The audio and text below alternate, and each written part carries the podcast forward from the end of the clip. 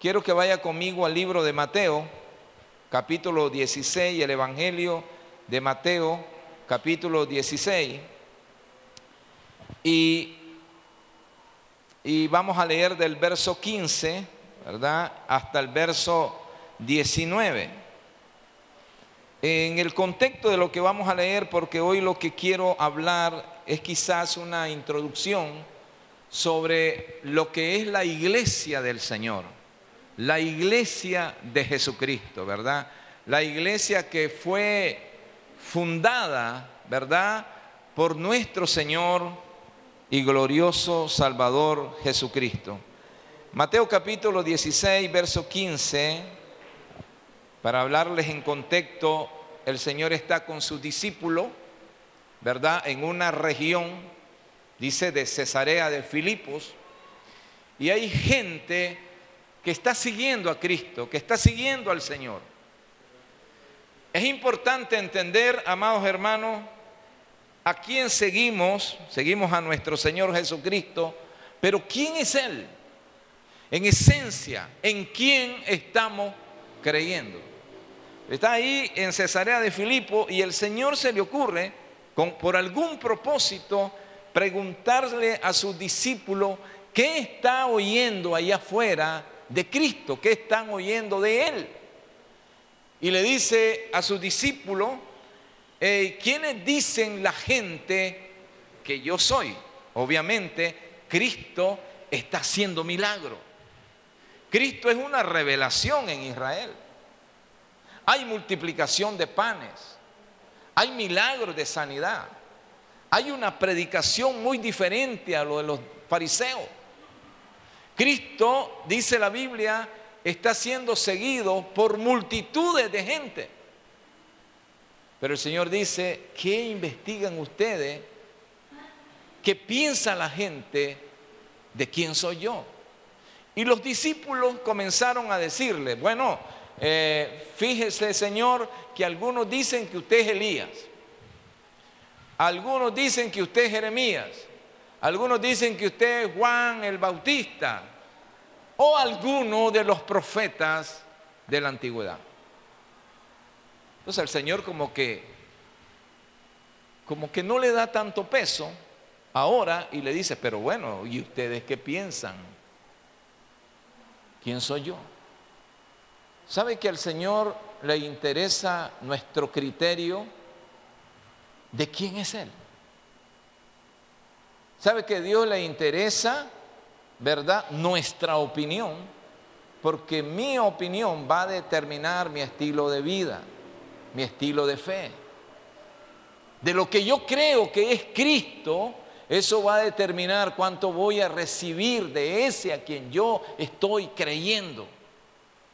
Si yo creo que Él es el Salvador, yo estoy teniendo salvación. Si yo creo que Él es el proveedor, yo estoy teniendo provisión. Si yo creo que Él puede hacer un milagro extraordinario, yo estoy teniendo eso de Él. Porque yo recibo de aquel el cual estoy depositando toda mi fe y toda mi confianza. Amén. Y entonces, ¿y ustedes qué? Me interesa la opinión. Me interesa la opinión de Vástago, de los, hermanos de Vástago, de un renuevo de su gracia. ¿Quién soy yo? ¿Quién es Cristo? Y viene una de las revelaciones más profundas y más determinantes de la historia de la Biblia. Porque Pedro, ¿verdad? Recibe de parte del Padre esa revelación. Y dice, Señor, tú eres el Hijo del Dios viviente. ¿Cuántos dicen amén? ¿Cuántos pueden levantar la mano así y decir, Señor, tú eres el Hijo del Dios viviente? Tú eres el Cristo, el Cristo prometido. Y le dice el Señor en el verso 17, bienaventurado eres Simón, hijo de Jonás, porque esto que acabas de decir es una revelación, es algo que estaba oculto que no lo conocía todo el mundo. ¿verdad? Pero que hoy se te ha revelado. Por lo tanto, ni carne ni sangre te lo reveló, sino mi Padre que está en los cielos. Yo también te digo, en otras palabras, yo también te digo, Pedro, que esa revelación que has tenido del Padre va a cambiar tu vida. ¿Cuántos quieren cambiar en esta tarde? Esa revelación que tenemos de Cristo en nuestra vida va a cambiar, va a transformarnos. Porque yo te digo, dice la Escritura, miren lo que dice, yo también te digo que tú eres Pedro y sobre esta roca edificaré mi iglesia y las puertas del Hades no prevalecerán contra ella. Gloria a Dios. Sobre esta roca. Pedro tenía por sobrenombre, ustedes saben, tenía por sobrenombre Simón, ¿no? Era Simón Pedro. Pero Simón era el reflejo de un hombre que fluctuaba al movimiento de la tormenta, ¿verdad? Del viento. Se doblaba, se doblaba Simón. Pero, pero el Señor nos está dando una clave en el día de hoy y es que Él puede cambiar nuestra debilidad en fortaleza. ¿Cuántos dicen amén? Él puede cambiar nuestra condición de enfermedad por salud. Él puede elevar mi expectativa de cambio. Le dice, yo te digo que tú eres Pedro. Ahora ya no eres una, una espiga de trigo. Ahora eres Pedro. Una piedra dura, fuerte. Y sobre esta roca edificaré mi iglesia y las puertas del Hades no prevalecerán contra ella. Dios está buscando gente que se deje cambiar. Dios está buscando personas que estén dispuestos a hacer, a exponerse a la transformación que Dios quiere dar. Hermano, Dios no ha cambiado. Jesucristo es el mismo ayer, hoy y siempre. ¿Cuántos dicen amén? Él no ha cambiado. Lo que hizo en Pedro lo puede hacer con tu vida, hermano. Si muchas veces en este caminar somos fluctuantes, creo que el Señor ha puesto la mirada en cada uno de nosotros. Y yo estoy apostando, yo estoy creyendo por una transformación fuerte de mi vida, por una transformación más enorme en la vida de cada uno de ustedes. Porque ustedes necesitan fortalecer y bendecir a más gente. ¿Cuántos dicen amén? Pedro. Pero ¿sabe qué? Ahí inicia la iglesia. Ahí el Señor desata una palabra original, inicial. Hay una iglesia que va a ser conformada. Hay una convocación de creyentes, de hombres y mujeres que son llamados a formar un pueblo. Y ese pueblo es formado, pero tiene un propósito que cumplir. Y por eso de ahí viene ese significado de iglesia que es bueno repasarlo en el día de hoy. Quiero, quiero repasarlo con ustedes. Pero esa palabra que aparece como iglesia es la palabra eclesía, que se refiere a la reunión de un pueblo llamado y convocado. Oiga bien, o sea que el concepto original de eclesía o de iglesia, ¿verdad? Es la convocación de un pueblo que se reúne para un propósito. En aquel tiempo, esa palabra eclesía se usaba para convocar a hombres y mujeres y para tratar asuntos del Estado, asuntos de gobierno, asuntos de, la alcaldía, qué sé yo, el sistema de gobierno que pudiera estar en ese momento. Pero gloria a Dios, hermano, que hoy nosotros somos convocados, no para tratar un asunto de gobierno, sino para tratar asuntos del reino de Dios que tiene que ver con cada uno de nosotros. Amén. A eso estamos aquí. Somos convocados para recibir de Él, para recibir instrucciones, para ser mejores ciudadanos del reino de los cielos. Prácticamente eso era lo que significaba. De tal manera que esa iglesia, ¿verdad? Para que vayamos repasando y consolidando nuestro concepto de lo que somos, ¿verdad? Esa iglesia en términos bíblicos es el conjunto de personas que confiesan a Jesús como su Salvador y como su Señor. De tal manera que se considera parte de la iglesia a todo aquel que ha respondido al mensaje de salvación por la fe en Cristo Jesús y decide vivir una vida conforme a la palabra del Señor. ¿Verdad? Yo soy, yo ahora yo formo parte de la iglesia porque yo he respondido al mensaje de salvación. Yo he respondido positivamente al mensaje que me vino para la transformación de mi propia vida. Entonces soy parte de la iglesia. Entonces, como usted ve, entonces la iglesia no es tanto un edificio. El día que estábamos aquí con algunos hermanos, que precisamente fue ayer, ¿verdad? Y, decíamos, bueno, este, cuando Salomón hizo su casa, claro, Dios le ordenó que hiciera una casa para la adoración de su nombre. Salomón decía, pero bueno, ¿qué, casa puede contener la presencia de Dios? Porque Dios no habita en edificios, Dios habita en cada corazón presente en este lugar. Amén. Pero decía, pero si ni los cielos pueden contener tu gloria, ni los cielos pueden contener tu presencia, por cuanto más esta casa. De tal manera que la iglesia somos nosotros, porque nosotros somos el templo del Espíritu Santo. Cuando dicen amén? ¿Verdad? Grupo de personas.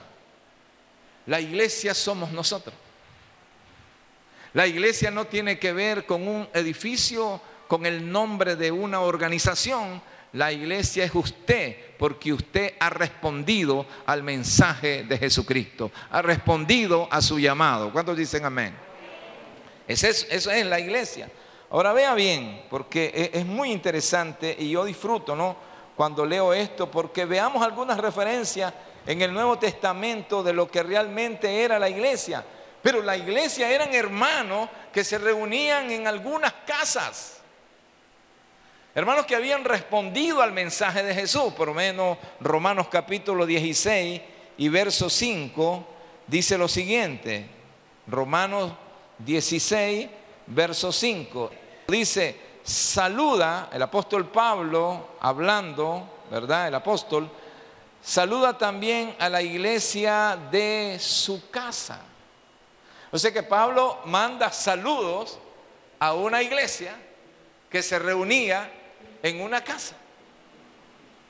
Era una convocación de hermanos que tenían un servicio en un hogar y ahí hablaban de Dios y ahí adoraban y ahí bendecían al Dios de los cielos. Ahora, también la iglesia en aquel momento era esa gente que precisamente estaba en prueba y era perseguida. O sea, los romanos no perseguían un edificio, perseguían a la gente. Por eso decía, la iglesia era asolada, la iglesia era golpeada. Hermano, el diablo ha querido destruir la iglesia desde siglos atrás, desde su comienzo. Siempre el diablo quiso que la iglesia de Jesucristo no caminara. Pero ¿sabe qué? Todos los enemigos del Señor han sido esparcidos y la iglesia de Dios, dos mil años después, sigue caminando en el nombre de Jesús. Sigue caminando.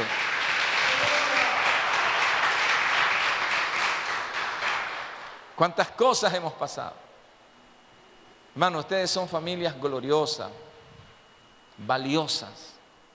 Les bendecimos en el nombre de Jesús. Amén reciban la bendición de Dios sobre sus vidas, sobre sus casas. Pero ¿dónde hemos venido, hermano? ¿De dónde venimos?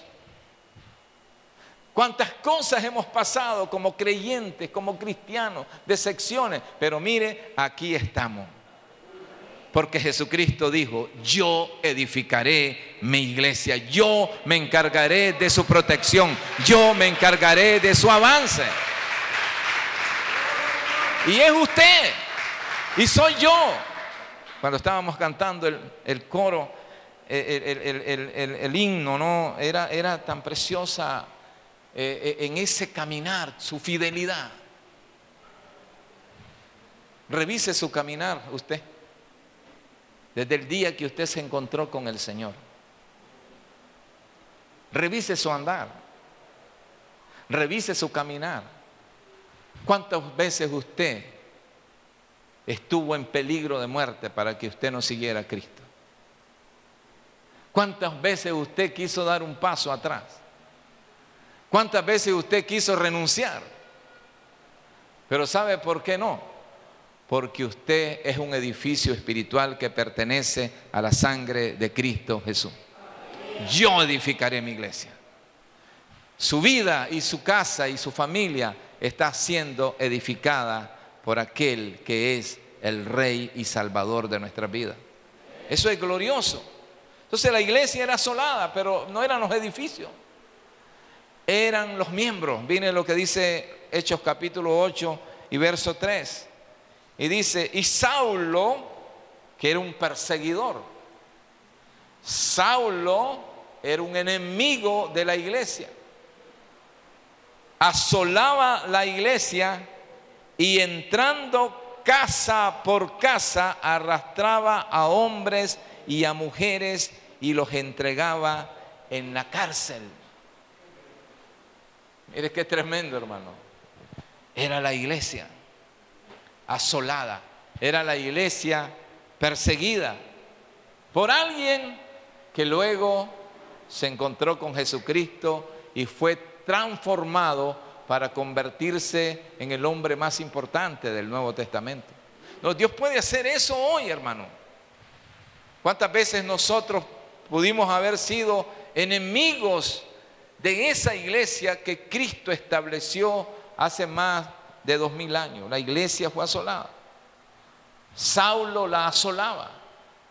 Saulo perseguía a los hermanos de casa en casa. Era la iglesia que había estado siendo golpeada. Y usted dice, es verdad. Porque cuántas veces yo he sido golpeado.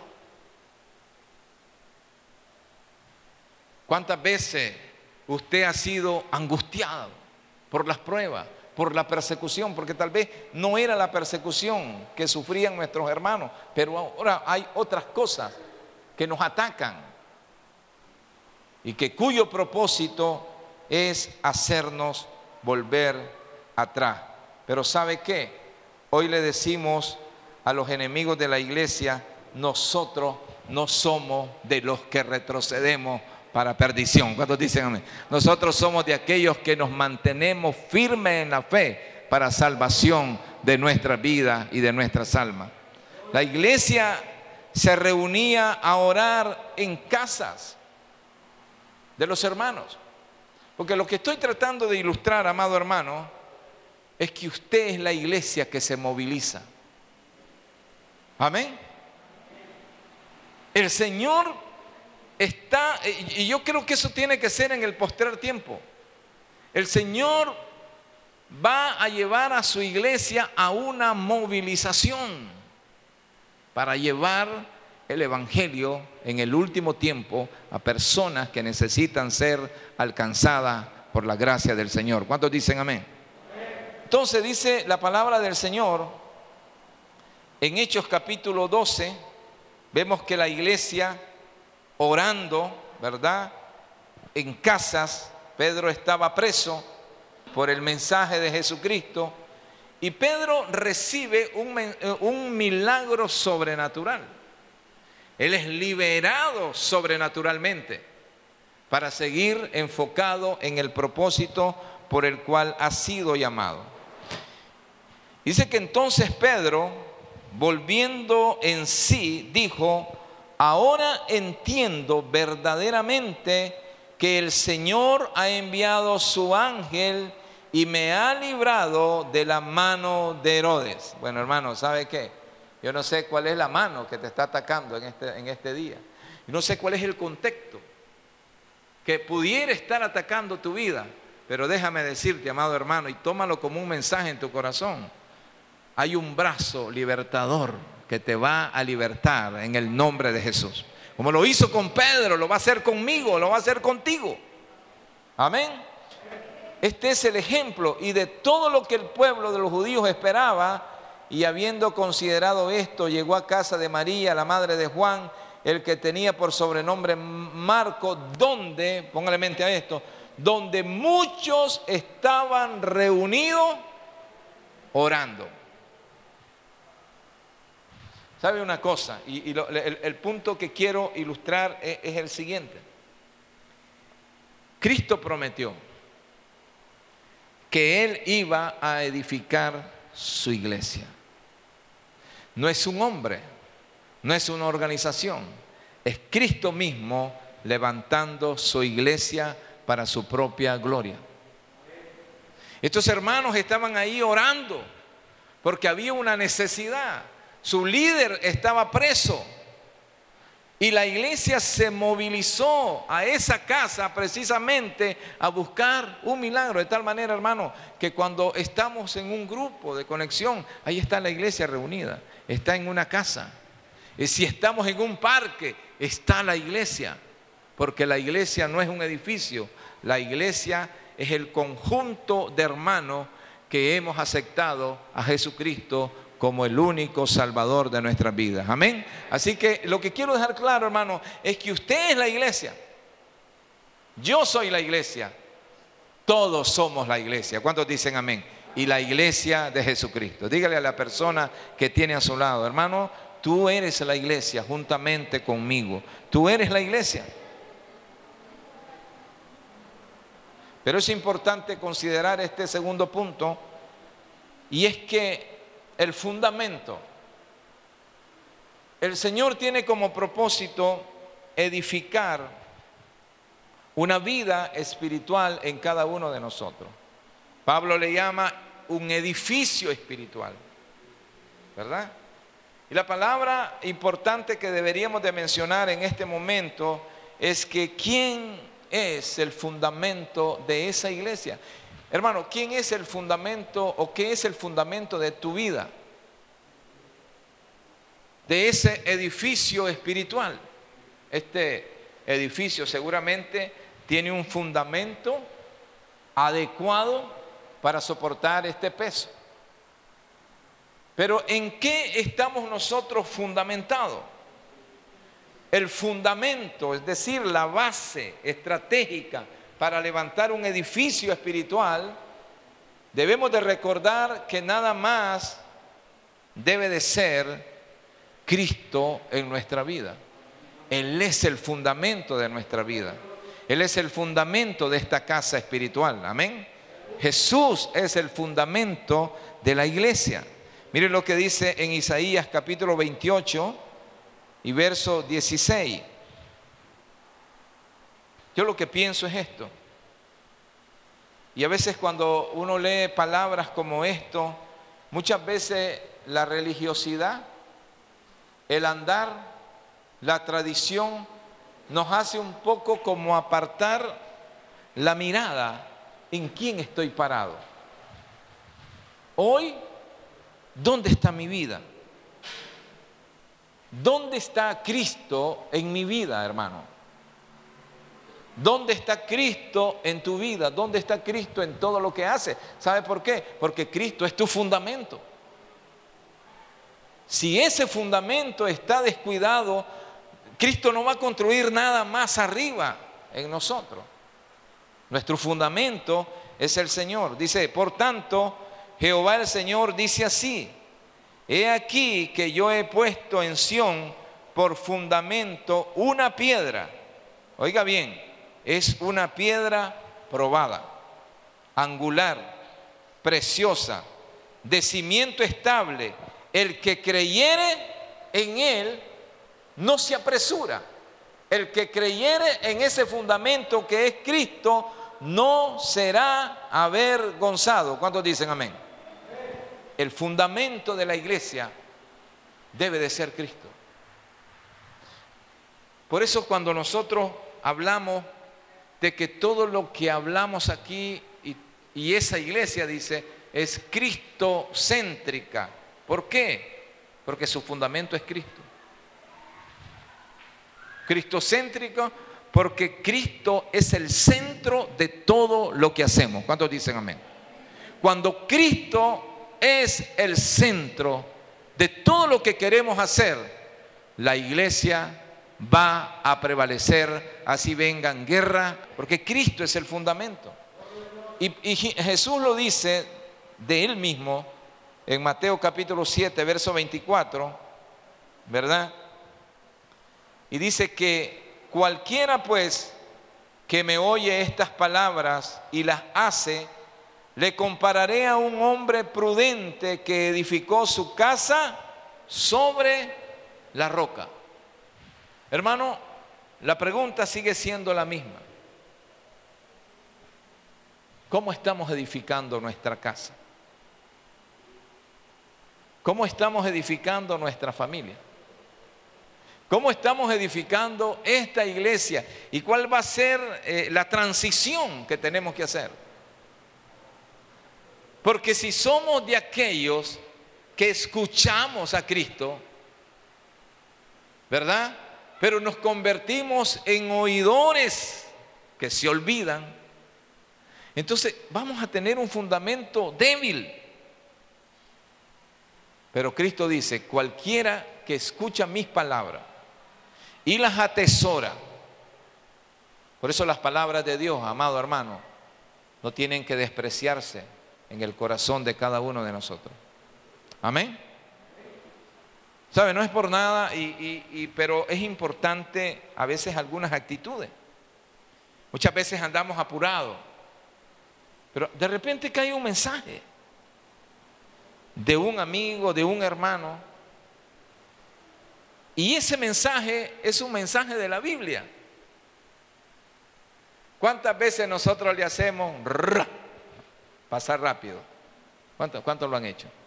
Solo yo soy el pecador aquí en este lugar. Pero una notificación y es un mensaje. Hebreos 11:6.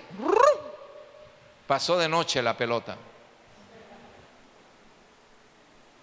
Ah, pero si es un chisme de un futbolista, a ver qué es lo que, qué es lo que hay ahí. ¿Cómo edificamos? Cualquiera que escucha mis palabras y las hace, le compararé a un hombre sensato. ¿Qué estamos edificando? ¿Cómo estamos edificando nuestra fe? ¿Cómo estamos edificando nuestra vida espiritual? Amén. Y yo hacía eso, hermano. Yo dije, wow, pero si lo que me están enviando es una palabra. ¿Cuánto te lleva leer una palabra de alguien que te la envió? ¿Cuánto? ¿30 segundos? Seamos sinceros, hermano. ¿Verdad? O usted me está diciendo, pastor, cambia el tema, cambia el tema. No, hermano.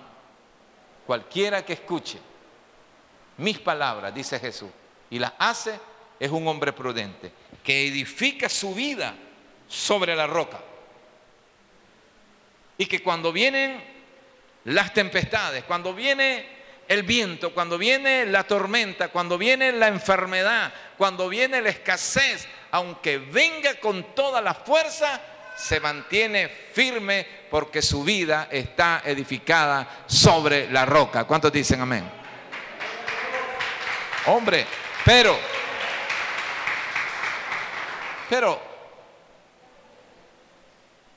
el hombre imprudente se convierte cuando oye a Dios. Dice, bueno, pero esa palabra me conviene. Pero no la sigo, pero no la aprecio. De tal manera que esa palabra no hizo nada en mi corazón. Pero cuando viene la prueba, cuando viene la tormenta, como edifiqué en arena movediza, me doy cuenta que estoy derrotado, porque no tengo en mi vida una palabra de fundamento para ese momento. Muchos de ustedes, amados hermanos, están de pie. ¿Sabe por qué? Porque cuando a usted le vino la prueba, cuando a usted le vino el golpe, usted estaba edificado sobre la roca y que la roca es Cristo nuestro Señor. Y aunque usted sintió el arremeto del enemigo, usted está de pie porque su vida ha sido edificada sobre la roca y la roca es Cristo. Amén. Termino con lo siguiente. Este fundamento, diga conmigo, este fundamento es irreemplazable. Hermano, usted se encontró con Cristo. ¿Cuánto levanten su mano? Hermano, nosotros nos encontramos con el Señor. Usted no puede reemplazarlo. Usted cometería el peor error de su vida el día que usted escoja otro líder espiritual que no sea Cristo el que está sentado en el trono. Porque este fundamento es irreemplazable. Hermano, no habrá una mejor noticia que venga a tu vida. No habrá un mejor camino que te señale a la vida de la salvación si no es Cristo Jesús nuestro Señor. Ese fundamento trae tanta bendición en nuestra vida que no lo puedo reemplazar. Por eso muchas veces no entendemos, pero ¿por qué dejó a Cristo? ¿Verdad? Lo halló débil, dice Primera de Corintios capítulo 3, verso 11. Termino con este texto porque quiero que oremos. Dice, porque nadie, nadie, nadie puede poner otro fundamento que el que está puesto, el cual es Jesucristo. Nadie más. No hay otro fundamento. Si alguien viniera a tu vida proponiéndote otro fundamento para edificar algo en ti, usted lo tiene que rechazar. Porque no hay mejor fundamento que aquel que hemos creído que Jesucristo es el Hijo del Dios viviente. Y que somos edificados en su palabra para la gloria de Dios. Amén. No hay otro fundamento. Así que mis amados hermanos, la iglesia es usted. Que hoy por alguna razón nos hemos movilizado. Hemos sido llamados, convocados aquí para darle la gloria y la honra a aquel que se lo merece. Pase lo que pase, la iglesia de Jesucristo seguirá caminando. De tal manera que la buena obra que el Señor ha iniciado en su vida y en mi vida, la perfeccionará de día en día hasta el día de Jesucristo.